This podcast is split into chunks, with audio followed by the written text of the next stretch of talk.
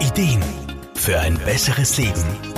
Der Wohlfühl- und Gesundheitsratgeber. Mit dem Frühling beginnt auch wieder die Laufsaison und damit auch die Zeit von Gelenkschmerzen und Laufverletzungen. Physiotherapeut Wolfgang Brunner-Frumann. Laufen ist ja grundsätzlich für viele ein gesunder Ausgleich zum sitzenden Bürojob. Problem ist nur, kaum jemand weiß, wie es richtig geht und schon gar nicht, wie man sich darauf vorbereitet. Dieses Nichtwissen führt häufig dazu, dass es zu schmerzhaften Gelenks- und Muskelschädigungen kommt. Laufen führt zu harten Stoßbelastungen auf Sprung, Knie und Hüftgelenke. Aber auch die Wirbelsäule muss so einiges abfedern. Deshalb ist es so wichtig, vorab gezielt Muskulatur zu trainieren, damit die Gelenke geschont bleiben. Wolfgang Brunner-Frumann setzt hier auf gezieltes Beinachsentraining. Dabei werden die Beinmuskeln so trainiert, dass es zu möglichst wenig Fehlbelastungen beim Gehen und auch beim Laufen kommt. Aber auch auf Gleichgewichts- und Reaktionstraining sollte man vor dem Laufen auf keinen Fall verzichten. So lernt der Körper zum Beispiel auf Unebenheiten zu reagieren. Ach ja, und natürlich sollte man auch unbedingt seinen Rücken stärken. Physiotherapeuten und Sportwissenschaftler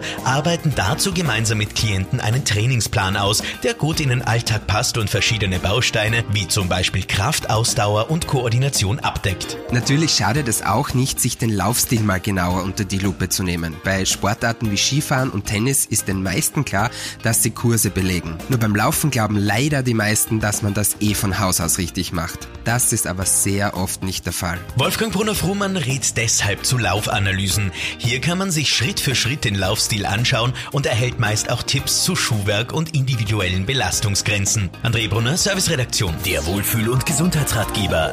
Jede Woche neu.